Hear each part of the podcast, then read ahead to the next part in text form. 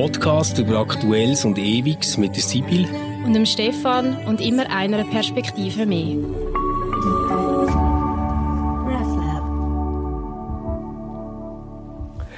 Hey euch zusammen und herzlich willkommen bei Converse. Ähm, Sibyl, vor einem Jahr sind wir auch äh, zusammengesessen, aber wirklich noch beieinander im Podcast-Studio. Kannst du dich noch erinnern, wie das war? Ich kann mich gut erinnern. Ich kann mich vor allem auch erinnern, wie angenehm es mit der Technik war. Das haben wir ja schon ein paar Mal diskutiert, dass immer, wenn wir oh, bei Mann. euch im Podcast-Studio dürfen sein, wir das nicht müssen im, im Kopf haben. Mhm. Ähm, dort funktioniert es immer, die Tonqualität ist einwandfrei und muss schon sagen, oder Stefan, äh, wie empfindest du das? Ich finde, es ist ein anderes Miteinander reden, wenn man sich gegenüber sitzt, äh, wie wenn man sich so, wir sehen uns via Zoom, wir tun nicht nur irgendwie uns äh, audiomäßig verbinden, sondern wir sehen uns wirklich auch, das finde ich schon noch ein wichtiger Faktor, dass wir uns sehen, aber die Energie vom Gespräch ist doch einfach eine andere, wenn man sich direkt gegenüber sitzt. Es ist voll anders. Du merkst ja viel mehr, wenn das jemand etwas möchte sagen oder wo das jemand jetzt möchte einhängen oder so. Es ist viel schwieriger über Zoom. Vor allem bist du nie sicher, ähm, runzelt sie jetzt stehen oder ist das Bild ja, eingefroren? Genau. Also komm, wir können eigentlich hey, sagen, wir wären viel eloquenter und die Gespräche wären viel spritziger. Ja, ja. ja wir wären so viel wenn wir könnten im Podcast-Studio genau. genau. Du, aber eben, ich, ich habe mal nachgeschaut, ähm, wo wir so vor einem Jahr sind gestanden, weißt, so ganz generell in dieser äh, riesen Pandemie-Geschichte. Und das ist wirklich noch krass, vor einem Jahr hat es anfangs einen ersten Fall gegeben in mhm. Deutschland, wo mega gross durch die Medien ist. Bayern ist das gesehen, hat dort einen Fall gehabt. Ähm, die WHO hat dann schon gesagt, oh, das ist im Fall so eine gesundheitliche Notlage von internationaler Tragweite. Aber ich kann mich noch erinnern, ich habe das dann so gedacht, ja gut, das hat es irgendwie immer wieder gegeben, gell? so Spanien, oder irgendwie China oder so. Aber ich habe nicht damit gerechnet, dass das mein Leben irgendwie wird äh, gröber beeinflussen. Beda Stadler, unser grosser Religionskritiker und Chefideo äh, Immunolog, ähm, hat dann mal ein Interview gegeben, wo er erklärt hat, hey Leute, das wird nie so viel Opfer kosten wie eine normale Grippe. Das ist viel, viel harmloser als eine normale Grippe, werdet ihr sehen. Da wird nicht viel passieren. Er hat gesagt, jeder, der gesund ist und mit einer Maske draussen rumläuft, ist eigentlich ein Fassnächtel, wo man darf belächeln Also das ist wirklich noch so eine Phase gewesen, wo wir ja, man würde heute sagen, vielleicht ein bisschen verleugnet haben, um was es geht. Ja, oder halt wirklich auch, wenn man nicht gerade Inside-Wissen hat, ähm, wenn man nicht gerade Virologin oder Virolog ist, das wirklich nicht können abschätzen Also ich kann mich erinnern, dass wir so Mitte Februar das erste Mal haben müssen entscheiden, ob wir einen Anlass stattfinden lassen oder nicht, bei uns in der Kirchengemeinde. Mhm. Mitte Februar? Ich meinte, Mitte, Ende Februar. Ja. Also ich ja, hoffe, ich erinnere sein, mich ja, richtig zurück. Und ich weiß noch, dass ich dort gedacht habe, ah, das ist doch wieder wie eine Schweinegrippe oder eine Vogelgrippe. Also ich habe das genau. so ein bisschen so eingeordnet, oder?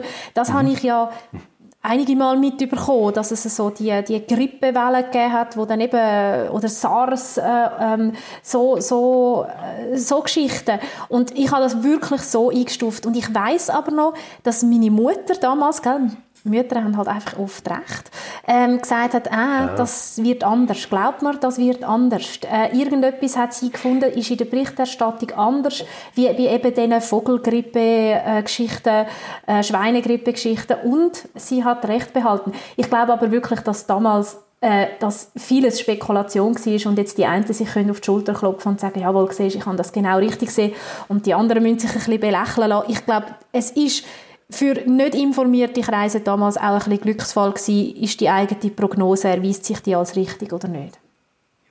Ja, total. Ich bin ja selber Gott froh, habe ich nachher einen Blogbeitrag, den ich wirklich schon fix fertig geschrieben habe, nicht veröffentlicht.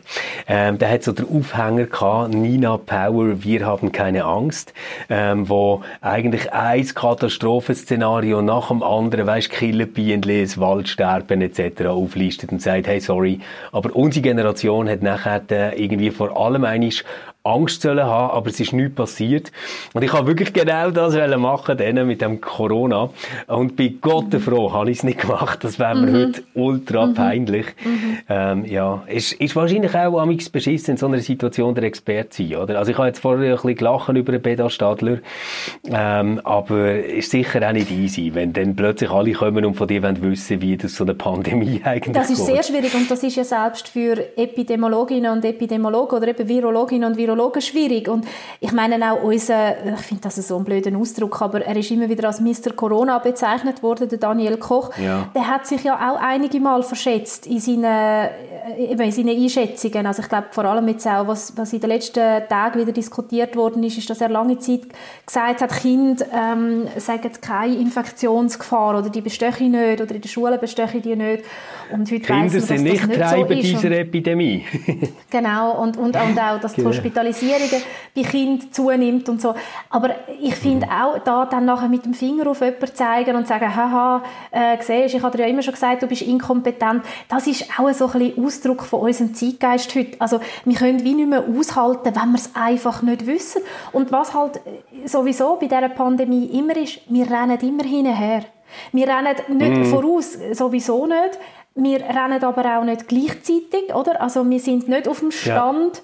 Von dem, sage ich jetzt, von, von Pandemie ist, wenn man das so will, sondern wir rennen ja. immer hinten drinnen drin. Wir sind immer nur am reagieren auf das, was wir wieder wissen und das auszuhalten scheint für viele Leute schwierig zu sein und auch, dass Expertinnen und Experten halt immer wieder einfach auch die Lage neu beurteilen müssen, weil man neue Erkenntnisse gewonnen ja, hat. Das heißt nicht, dass sie schlechte Expertinnen und Experten sind. Ganz im Gegenteil. Das heißt, dass sie eben immer wieder neue Erkenntnisse gewinnen und die auswerten. Aber irgendwie scheinen mir das heute nicht mehr gut auszuhalten.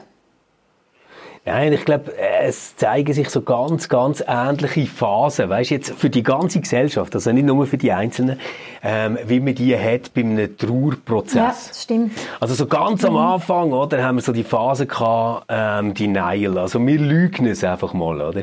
So quasi, ja, ja, es gibt ein Coronavirus, es ist wahrscheinlich etwas so harmlos wie eine Grippe, oder ja, ja, es gibt ein Coronavirus in China, aber die essen ja auch Fledermäuse, oder? Also weißt irgendwie so, so der. Und nachher ist so der Moment, gekommen, der heisst normalerweise Wut, aber eigentlich ist ja damit gemeint so die starke Emotionen. Also so auf der einen Seite, hey, wir lassen uns nicht unterkriegen, jetzt erst recht und aus dem Homeoffice organisiere ich die ganze Welt auch allein, wenn es muss sein und so äh, schon das leicht manische zum Teil und zum Teil aber auch wirklich eine Wut von denen, die äh, in den Krankenhäusern haben müssen stehen und seit Jahren erzählen, wir haben Scheißbedingungen dort, es längt nicht, wir haben zu wenig Personal und jetzt bam, haben wir Quittung, oder? Wir haben denen nicht geklatscht. Dann, äh, dritte Phase, die Sommermonate kommen, es wird wärmer. Ähm, überall hört man so die einen Epidemiologinnen, Epidemiologen äh, tuscheln, dass vielleicht das warme Wetter könnte helfen. Und ähm, sofort sind wir draussen gewesen, oder? Sofort hat überall irgendein Pop-Up-Bar aufgemacht und wir haben wieder unsere Longdrinks gehabt und der ganze Alkohol, wo wir uns in der zweiten manischen Phase daran gewöhnt haben, haben wir dann richtig draussen können zusammen geniessen. Und jetzt glaube ich, jetzt sind wir so in der äh, vierten Phase von der Trauer, also so Depression, Trägheit, Apathie und das voll oder durch die zweite Welle ausgelöst. Also wir sind irgendwie aus den schönen Sommermonaten. In der Schweiz haben wir das noch ein bisschen ausdehnt bis Ende November. Der Rest von Europa hat das schon irgendwie sechs Wochen früher gemerkt, dass es nicht gut ist. Aber wir sind voll reingerasselt und hängen jetzt irgendwie da drin fest und ähm, haben, haben auch kein Ziel vor Augen, wenn das der ganze Seich könnte fertig sein. Es wird auch nie dazu kommen, dass wir sagen, wir akzeptieren das. Also die fünfte Phase von der Trauerakzeptanz kann es für uns gar nicht geben, weil wir hoffen immer noch auf eine Impfung, wir hoffen immer noch auf den Sommer, wir hoffen darauf, dass wir uns einfach äh, wieder ganz normal begegnen können. Mhm. Das ist sehr spannend, wie du das beschreibst. Ähm, ich finde das, find das absolut zutreffend und ja, es, in die Akzeptanz kommen wir Hoffentlich in dem Sinn nicht, ähm, weil wir ja genau. die Hoffnung haben, dass es wieder ein Leben ohne die Pandemie wird geben oder zumindest ein Leben mit Pandemie, wo aber so wieder kann funktionieren, dass wir sagen, wir kommen zurück zu einem Alltag, äh, wo wir uns wieder wieder die fühlen, oder, wo wir wieder können, mhm. ja eben einem geordneten Leben angehen, so wie wir das vor der Pandemie kennt haben. Es ist übrigens spannend, wie du das beschreibst. Ich habe vor was ist das jetzt her, knapp zwei Wochen, Corona-Passionsspiel im Schauspielhaus gesehen. Ähm, okay. Corona-Passionsspiel, also im Schauspielhaus via Livestream. Sie sendet immer, das Schauspielhaus sendet immer am Donnerstag äh, ein, ein, Theaterstück aus dem, aus dem Schauspielhaus oder aus dem Schiffbau. Und die Corona-Passionsspiel gibt es jetzt schon in der dritten Ausgabe. Und zwar hat dort äh, der Regisseur, mir ist peinlicherweise gerade der Name entfallen, Nikolaus Stehmann, wenn es mir recht ist. Nikolaus Stehmann hat ähm, äh, angefangen, während dem ersten Lockdown immer Lieder zu schreiben. Und in diesen Liedern hat er die jeweilige Stimmung aufgenommen. Und mittlerweile sind das, glaube sind was sind es jetzt? Irgendetwas über, über 45 Wochen Pandemie. Ähm, sind das, glaube ich, etwa 24 Lieder. Und wenn du die so hörst aneinander, dann wirst du wirklich nochmal durch die Dynamik, wo die, die Pandemie hat, durchgeführt. Also genauso wie du das jetzt beschrieben hast, von, vom ersten neue Realität, ich muss, ach, wir sind jetzt daheim, irgendwie auch so ein bisschen, ja, so schlimm ist es ja nicht, oder? Wir haben ja Internet und etwas zu trinken und etwas zu essen und ja, genau. ist doch okay und jetzt sind wir mal ein bisschen entschleunigt über, über, über dann auch so ein die abstrusen Theorien, die es dann mit der Zeit gegeben hat, ein, ein gewisser Fatalismus, müssen wir halt die Alten sterben lassen, bis zu die mhm. Pandemie, das ist ja alles nur ein Fake, dann die Aufbruchsmonate, ähm, dann wieder das, die, die Ernüchterung im Herbst, wo die Zahlen dann einfach eine deutliche Sprache gesprochen haben. Und interessant ist, der Nikolaus Stehmann hört seine, seine Passionsspiel auf, oder? So könnte man auch noch darüber reden, Passionsspiel, also warum er dann das Format gewählt ja, genau. hat, hört er auf mit dem Schubert, aus dem Schubert im Wintertraum der Wegweiser. Und das ist ja wirklich voll Depression. Mm. Also, dass du, oder Depression, einfach Hoffnungslosigkeit, ähm, nicht wissen, wo führt der Weg an, führt der straight away mhm. in den Tod? Oder gibt es da tatsächlich noch einen Weg in, eine, in, eine, in ein Leben? Das, das, ja. also ich habe ich hab das unglaublich eindrücklich gefunden, wie man nochmal durch all die, durch die ganze Gefühlswelt, die uns die Pandemie mhm. ausgesetzt hat, durchgeführt worden ist und auch all die unterschiedlichen Diskurse, die geführt worden sind. Ähm, es zeigt einfach, wie wir völlig bestimmt sind von dieser Pandemie. Also seit, seit ja. einem Jahr ja. haben wir kein anderes Thema mehr. Ja, das ist wirklich krass. Egal welches Thema das du nimmst, es kann irgendein Wirtschaftsthema, irgendein Sportthema, irgendetwas sein. Es ist völlig egal was. Irgendwo hängt das alles immer mit der Pandemie zusammen. Mhm. Und ich merke schon, ähm, jetzt eben, dass, dass es jetzt so etwas Niedergeschlagenes hat, ich glaube, das ist tatsächlich eine, eine Realität. Ich, ich habe zu denen gehört, die ganz am Anfang in der, äh, ich sage jetzt mal, zweiten Phase, oder, wo wir im Lockdown innen sind, ähm, ich habe eigentlich so gefunden, ja, ja, komm, positives Denken, genieße es und kaufe einfach ein bisschen mehr Bier ein. Ähm, und, und habe auch so gefunden, ja, Resilienz ist alles, oder? Und, und habe wirklich so ein bisschen an das geglaubt, dass ich meines Glückes Schmied bin. Ähm, was, was mich dort äh, sicher auch angetrieben hat, das würde ich jetzt schon äh, im Nachhinein so sehen, ich habe so wie das Gefühl gehabt, ich habe gar nicht das Recht, unglücklich zu sein. Und zwar, weil es gibt ja irgendwie das ganze Pflegepersonal, es gibt Leute, die noch an der Kasse müssen stehen, es gibt die, die die Apotheken müssen offen haben, es gibt die Kitas, die müssen offen haben, etc.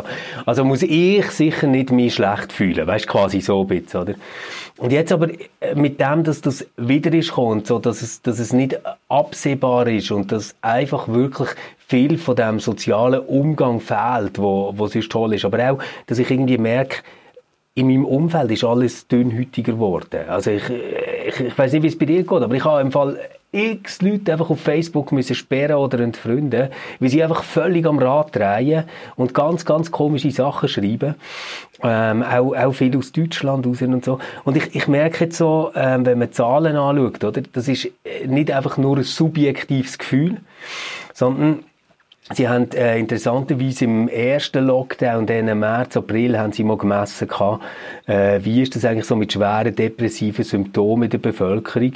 Und dort sind wir so etwa von 3% auf 9% auf. Das ist heavy. Das ist schon ein mega krasser Anstieg. Aber jetzt im November, im November sind wir ähm, in, der, in der gesamten schweizerischen Bevölkerung bei 18 Prozent gewesen, die schwere depressive Symptome haben. Und, und was, was mich wirklich schockiert, wenn nachher so die 14 bis äh, 24-Jährigen nimmst, dann bist du auf fast 30 Prozent, oder?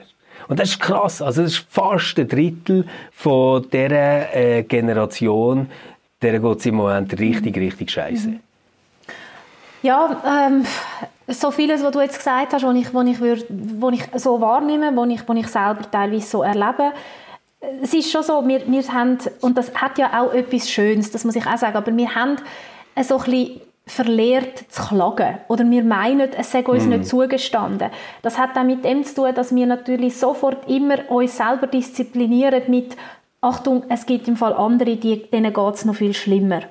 Weißt, und ich finde es genau. grundsätzlich gut, wenn man sich den Blick für das, was man hat und was gut ist und wo man kann dankbar sein dafür, dass man sich den Blick bewahrt. Ich glaube wirklich, dass das kann auch eine Kraftquelle sein, wenn man immer wieder den Blick auf das richtet, wo, wo eben noch schön ist und wo man sich kann freuen kann. Mhm. Es kann aber auch in dem Sinn schwierig werden, wenn man sich den anderen Blick, nämlich auf all das, was zu beklagen ist, nicht mehr erlaubt. Und das ist auch etwas, was mhm. ich immer wieder bei mir selber merke einerseits, aber auch im Gespräch mit anderen merke. Ja, nein, weißt, uns geht es ja gut, wir sind ja gesund. Oder, äh, nein, es genau. ist schon gut, ähm, wir haben ja einen Balkon.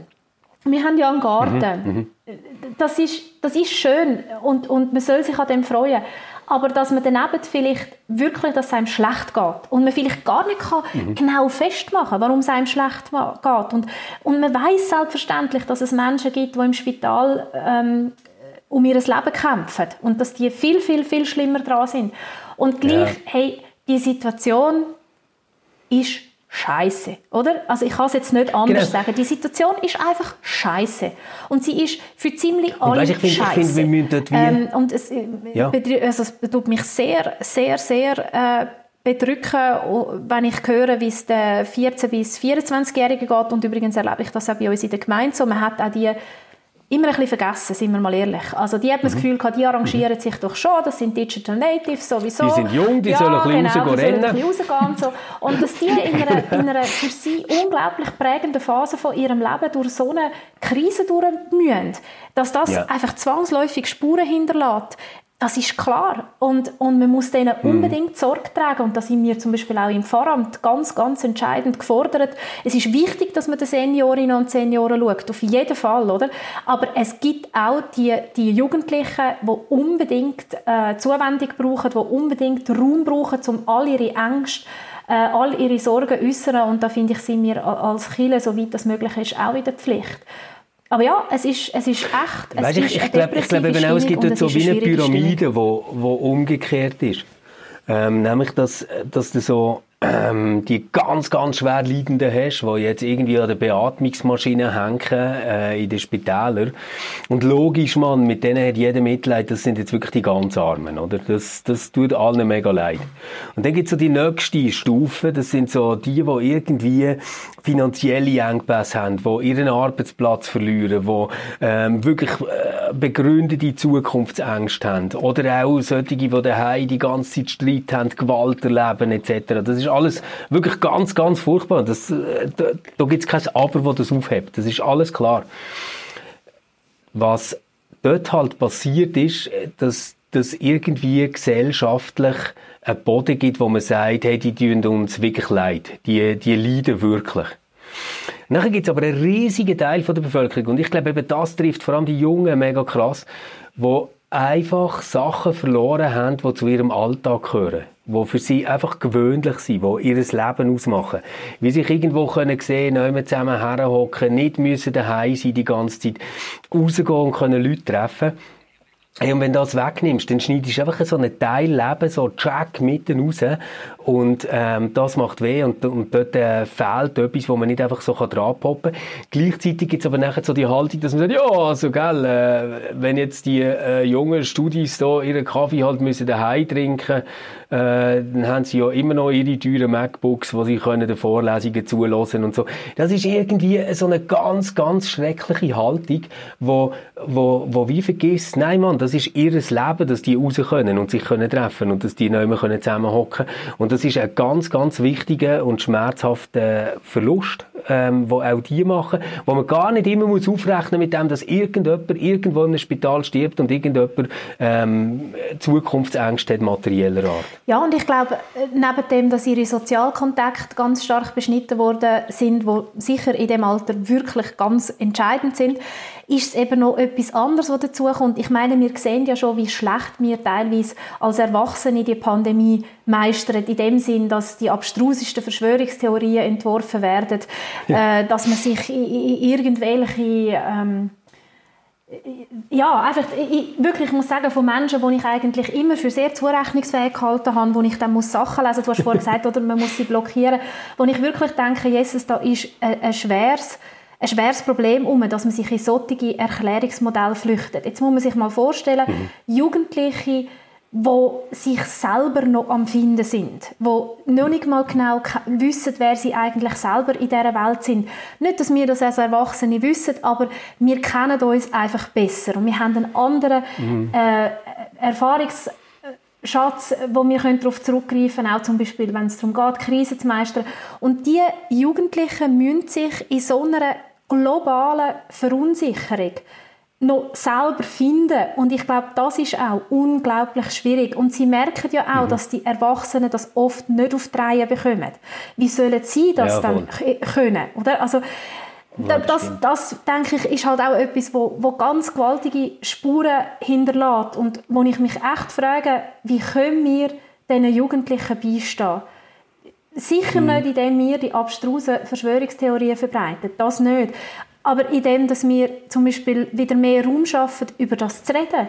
Hey, wie, wie gehen wir mit dem um und wie, wie, was sind da für Ängste um und was könnte uns helfen ähm, in Bezug auf die Ängste? Wir haben im November bei uns in der Gemeinde, wo wir eben noch hat dürfen, äh, Veranstaltungen machen, haben wir eine Reihe gehabt zum Thema Angst. Und wir haben dort äh, mhm. einen, einen Psychiater gehabt, wo, wo einfach so ein die psychiatrischen Grundlagen von wie entsteht überhaupt Angst beschrieben hat. Wir haben eine Traumatherapeutin gehabt, die sehr interessant erzählt hat, wie Körper und Geist beim, beim Mechanismus Angst zusammenhängen, also was für Mechanismen spielen zwischen Körper und Geist, ja. ähm, dass man Angst hat und man zum Beispiel sich auch mit Körperübungen kann beruhigen kann.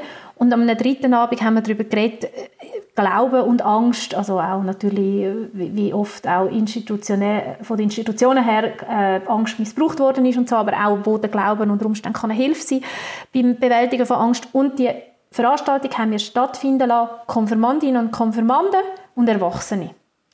Und die mhm. haben immer miteinander auch geredet. Und gerade am letzten Abend haben wir noch einen Austausch gemacht, was hilft in Bezug auf Angst, was hilft Angst bewältigen oder mit dem Umgehen mit Angst. Und das ist so berührend gewesen, wie die jungen und älteren Menschen sich da gegenseitig ähm, an ihren Erfahrungen haben teilhaben Und das habe ich, ich muss wirklich sagen, ich habe das der schönste Anlass im letzten Jahr gefunden, wo ich kann dürfen ah, cool. daran ähm, teilnehmen Und ich glaube, so etwas bräuchten wir wieder. Also ein Austausch von was hilft uns, die jetzige Situation bewältigen. Nicht der Austausch darüber, warum gibt es die Pandemie und ähm, ist das echt wirklich der Bill Gates, der alle will, äh, mit seinem Chip äh, versehen sondern wieder, hey, wir haben die Situation jetzt und jetzt reden wir doch mal darüber, mm.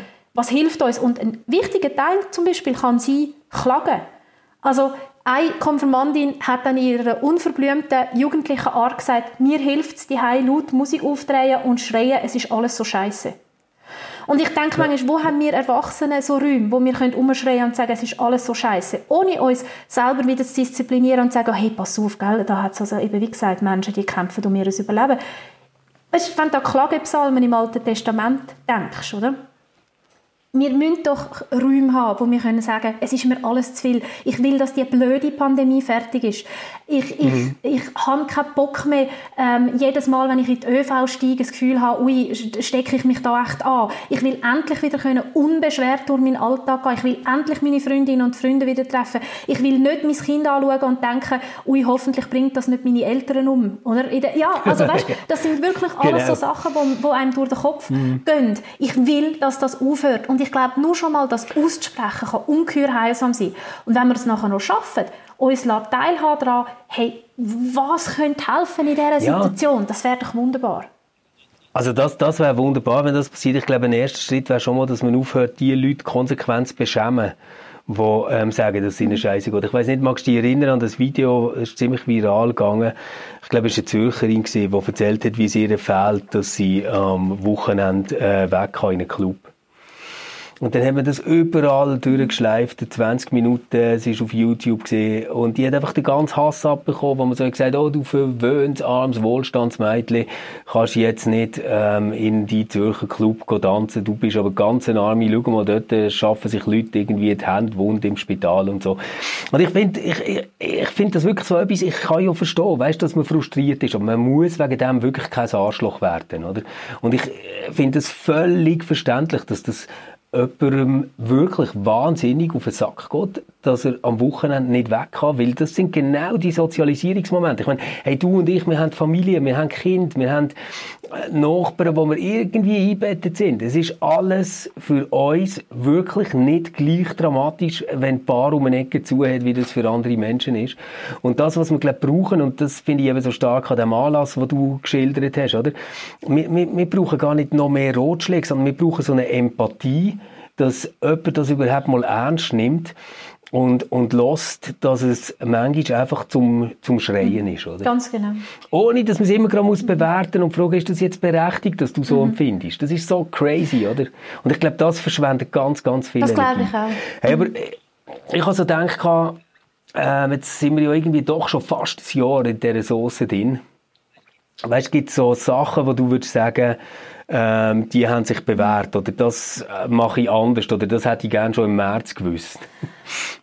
Ja, ja, natürlich. Man lernt ein Stück weit auch ähm, mit der Pandemie leben, in dem Sinn, dass man seinen Alltag neu organisiert. Und ich glaube, ganz ja. wichtig ist für mich jetzt, aber da muss ich sagen, da bin ich jetzt in einer glücklichen Situation, dass mir das einfach von außen gegeben ist, ist eine Struktur in den Alltag bringen. Ähm, wir haben uns ein paar ja. Mal unterhalten, mein Mann und ich, wie das wäre, wenn wir, wenn wir kein Kind hätten. Ähm, ja. Ja, oder Kinder geben sowieso Struktur. Also da stehst du am Morgen auf und gehst zu, ja, und, und ich bin, ich arbeite jetzt noch, durch das gibt mir auch natürlich meine, meine Arbeit, wo, wo überhaupt nicht weniger geworden ist, im Gegenteil noch Struktur. Aber mhm. zum Beispiel mein Mann, wo gastronomisch, wo einfach das Restaurant zu hat und das jetzt seit Monaten, er hat mir auch schon gesagt, wie wäre das echt? Und jetzt hätte ich noch kein Kind. Ähm, würde ich echt mhm. einfach den ganzen Tag im Bett liegen und Netflix schauen. Also, ja. weißt, das ist, passiert schneller, als man meint. Und ich glaube, mhm.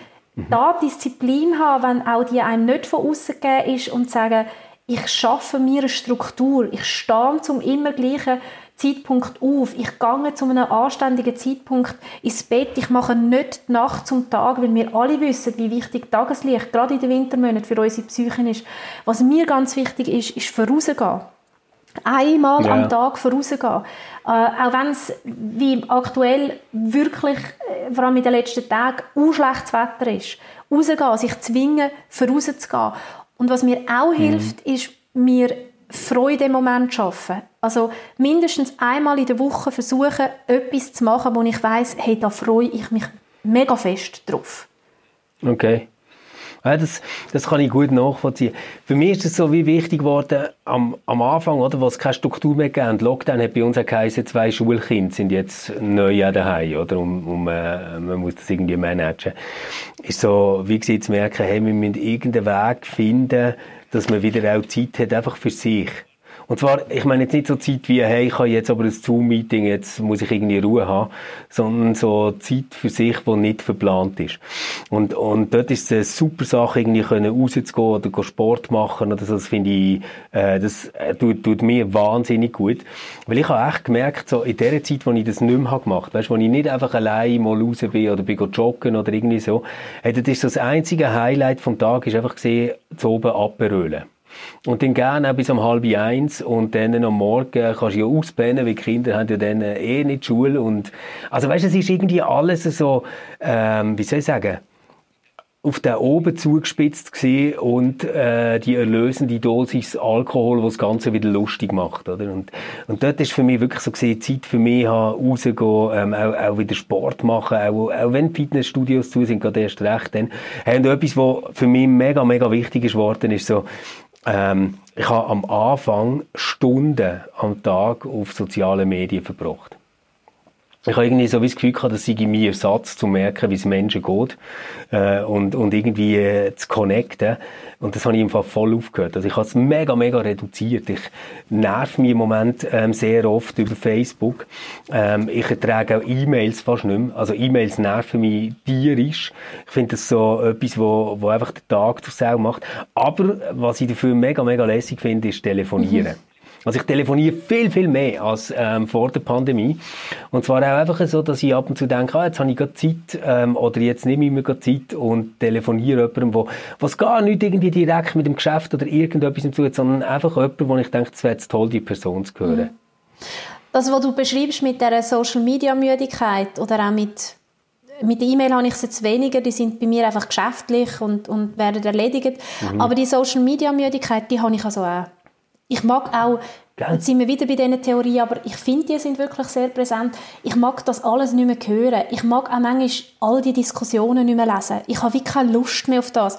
Und was ich gemerkt habe, was, was mir hoffentlich auch nach der Pandemie wird bleiben, ist, mir tut es unglaublich gut, etwas handwerklich zu machen im weitesten Sinn. Also, oh, ja, also nein, eben, Achtung, im, aller, warte, im allerweitesten Sinn. Im allerweitesten Sinn. Los, ähm, mhm. Ich habe durch die Pandemie angefangen backen und kochen. Und zwar in, oh. einer, in einer Art und Weise, wie ich das vorher nicht gemacht habe. Also wirklich mir Zeit okay. nehmen. Ähm, jeden Mittag, es geht vom Arbeiten her selbstverständlich okay. nicht immer, aber so drei Mittage in der Woche versuche ich es wirklich zu schaffen. Weißt du, dass ich eine Stunde in der Küche stehe und koche.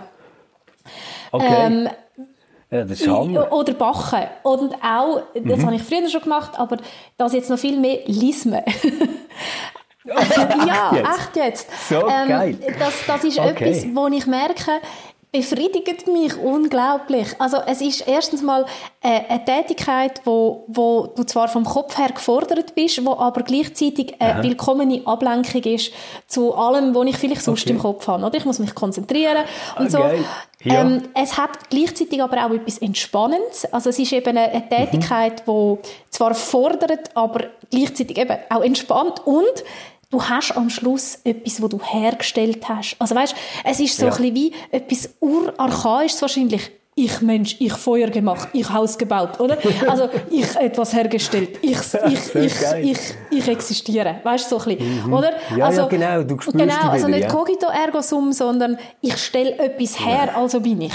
Ich stricke, ja, also genau. bin ich. Und das, das ist wirklich äh, etwas, was ich merke, tut mir unglaublich gut und mir dafür Zeit nehmen, ähm, ja, das, das äh, hoffe ich, bewahre ich mich, mir auch nachher. Ich glaube, es tut auch nachher gut. Und es, ich bin ganz anders drauf nachher, ob ich jetzt eine Stunde lang gekocht, backt oder gelismet habe, oder ich habe eine Stunde lang auf Facebook, Twitter äh, umgesurft und irgendwelche Diskussionen gelesen habe. Mir geht es definitiv besser, wenn ich erst Stress gemacht habe. Ja, voll. Voll. Ich habe ja eigentlich am Anfang gedacht, ich werde sicher viele Bücher davon lesen, aber ich habe die Energie nicht. Ich bin auch oft, ich bin ein ziemlich schlechter Freund geworden, auch in diesen Zeiten jetzt. Ähm, Leute schreiben mir, und zwar, weißt du, jetzt Menschen, die ich gerne habe, und ich bringe die Energie nicht auf, ähm, sofort zu antworten, dann vergesse ich es, dann bekomme ich ein schlechtes Gewissen, dass ich nicht geantwortet habe und verdränge es. Ähm, in, in solchen Sachen bin ich gar nicht äh, äh, stark geworden. Ich, ich brauche auch viel mehr Zeit allein als vorher. Das merke ich wirklich krass. Also vorher habe ich es gehasst, allein zu sein. Ich habe immer irgendetwas vorgehabt. Ähm, jetzt habe ich es wahnsinnig gern, wenn ich einfach ähm, äh, Zeit für mich habe. Ich, ich spüre mich dort im Moment äh, irgendwie am, am besten. Ich würde aber nicht sagen, dass ich jetzt so in einer ähm, existenzielle Krisensituation bin im Moment. Also, weißt, wenn, wenn jetzt du mir einfach hättest angerufen und hättest gefragt, wie geht's, hätte ich gesagt, im Fall, glaube ziemlich gut. Ähm, ich finde aber gleich noch wichtig, dass wir jetzt das Ganze nicht irgendwie einfach so einen lockerflockigen Talk auflösen, weißt wo so, also, was, was ich eine totale Realität finde, oder? Wir, wir, wir bachen jetzt, wir gehen raus und das, das tut uns gut. Aber es gibt irgendwie auch die ganzen Leute, die das wahrscheinlich äh, nicht mehr können aufbringen können, die gar nicht Energie haben für das, oder? Und ich weiss, dass du auch mit solchen Leuten tust, beruflich, du kannst kaum über das reden, das ist klar, aber ähm, dass wir vielleicht noch würden ein, zwei Links in die Show Notes tun, ähm, wo sich die können melden, die nicht mehr backen und spazieren. Genau, weil es ist wirklich, ich glaube, das müssen wir auch am Schluss nochmal sagen, es ist eine ganz schwierige Situation, es ist eine unglaublich herausfordernde Situation, du hast Zahlen genannt, Depress die depressive Verstimmung oder sogar Depressionen sind so, so verbreitet wie noch nie. So viele Menschen sind betroffen wie noch nie. Und ich glaube, da ist es wichtig, auch immer wieder zu hören, dass es Anlaufstellen gibt, dass man in dieser Situation nicht muss alleine bleiben muss. Selbstverständlich kann man sich immer, wenn man irgendwie das Wett an die Kirchengemeinden wenden, an das Pfarramt wenden. Eigentlich mm. alle Pfarrerinnen und Pfarrer haben sogar ihre Handynummern auch veröffentlicht, wo sie unkompliziert und schnell erreichbar sind. Sibyl, darf ich noch ganz schnell mhm. zu dem etwas sagen? Weil das ist etwas, was mir immer wieder begegnet, dass die Leute das Gefühl haben, Killen seien zu. Nein, Killen sind. Und äh, es ist, ich, ich finde es mega, mega wichtig, einfach mal zu sagen, hey, das stimmt in fast gar keinem einzigen Fall.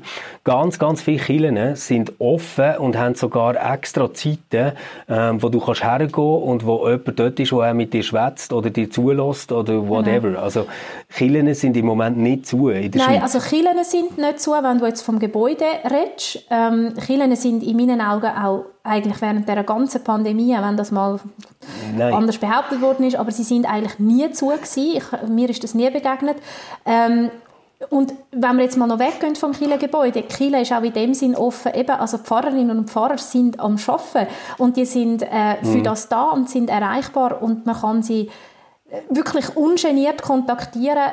Ähm, Pfarrerinnen und Pfarrer stehen unter Schweigepflicht. Sie kostet nichts, das ist auch noch wichtig. Man kann, sie muss sie nicht bei den Krankenkassen abrechnen. Ähm, also das, das ist sicher mal ein, ein Punkt. Und man muss auch nicht Mitglied von der reformierten Kirche sein, wenn man sich an Pfarrerinnen und Pfarrer wenden will. Das finde ich auch noch wichtig. Wir machen bei und man muss auch nicht irgendein religiöses Nein, Thema haben, um mit reden. Nein. Es langt einfach, wenn man gerne mal wieder einen anderen Mensch sehen der einem zulässt, ohne dass man es nachher auf Twitter kann nachlesen kann. Was es auch noch gibt, ähm, sind natürlich verschiedene Telefonnummern. Ich meine, die meisten kennen das äh, Sorgentelefon, die dargebotene Hand, 143, wo man 24 Stunden am Tag, sieben Tage in der Woche jemanden erreicht ähm, sehr, eine sehr wichtige Einrichtung. Es gibt das Gleiche auch von der Pro Juventute für Kinder und Jugendliche. Wir haben vorher geredet, wie mhm. Jugendliche betroffen sind. Das ist dann 147. Es gibt zum Beispiel aber genau. auch Angst- und Panikhilfe Schweiz, die eine Hotline hat. Ähm, wir tun die in die Show Notes. Das nützt jetzt nichts, wenn ich die äh, aufzählen. Es gibt einen älteren Notruf. Du hast vorher gesagt, wie das herausfordernd ist, auch wenn man zum Beispiel zwei Schulkinder daheim hat, die ständig betreut und homeschooled werden. Auch dort gibt es einen älteren Notruf, den man kann anrufen kann. Es gibt Suchthilfe, die erreichbar ist. Man weiß, dass der, dass der Suchtkonsum, also der Konsum von Suchtmitteln während der Pandemie extrem angestiegen ist. Und es gibt auch verschiedene Branchenhilfen, also für Menschen, die in einer, in einer schwierigen unternehmerischen Situation sind, Gastronominnen und Gastronomen, aber auch Kulturschaffende, ähm, Menschen, die wo, wo einen Laden haben, äh, wo sie nicht ähm, Sachen verkaufen, wo, wo immer noch dürfen verkauft werden. Auch dort gibt es Anlaufstellen und ähm, wir tun die in die Show Notes, ähm, wo man das kann anlesen kann. Super, das machen wir auf jeden Fall. Und jetzt wünschen wir euch äh, verhältnismäßig gute Zeit. Ähm, schaut gut zu euch. Ähm, hört drauf, wenn es euch nicht gut geht und überlegt, was euch könnte helfen ähm, Sicher äh, ist der ein oder andere Link da drinnen, aber vielleicht ist es manchmal auch ein Telefon oder sich schon um eingestehen, dass es einfach gerade scheiße ist. und wir hören uns wieder in zwei Wochen. Ähm, wissen noch gar nicht mit welchem Thema. Also wenn ihr irgendwie eine Idee habt, was jetzt eine gute Unterhaltung könnte sein, dann schreibt uns doch das wie immer an contact.reflab.ch. Ähm, gebt euch Sorge. Tschüss miteinander.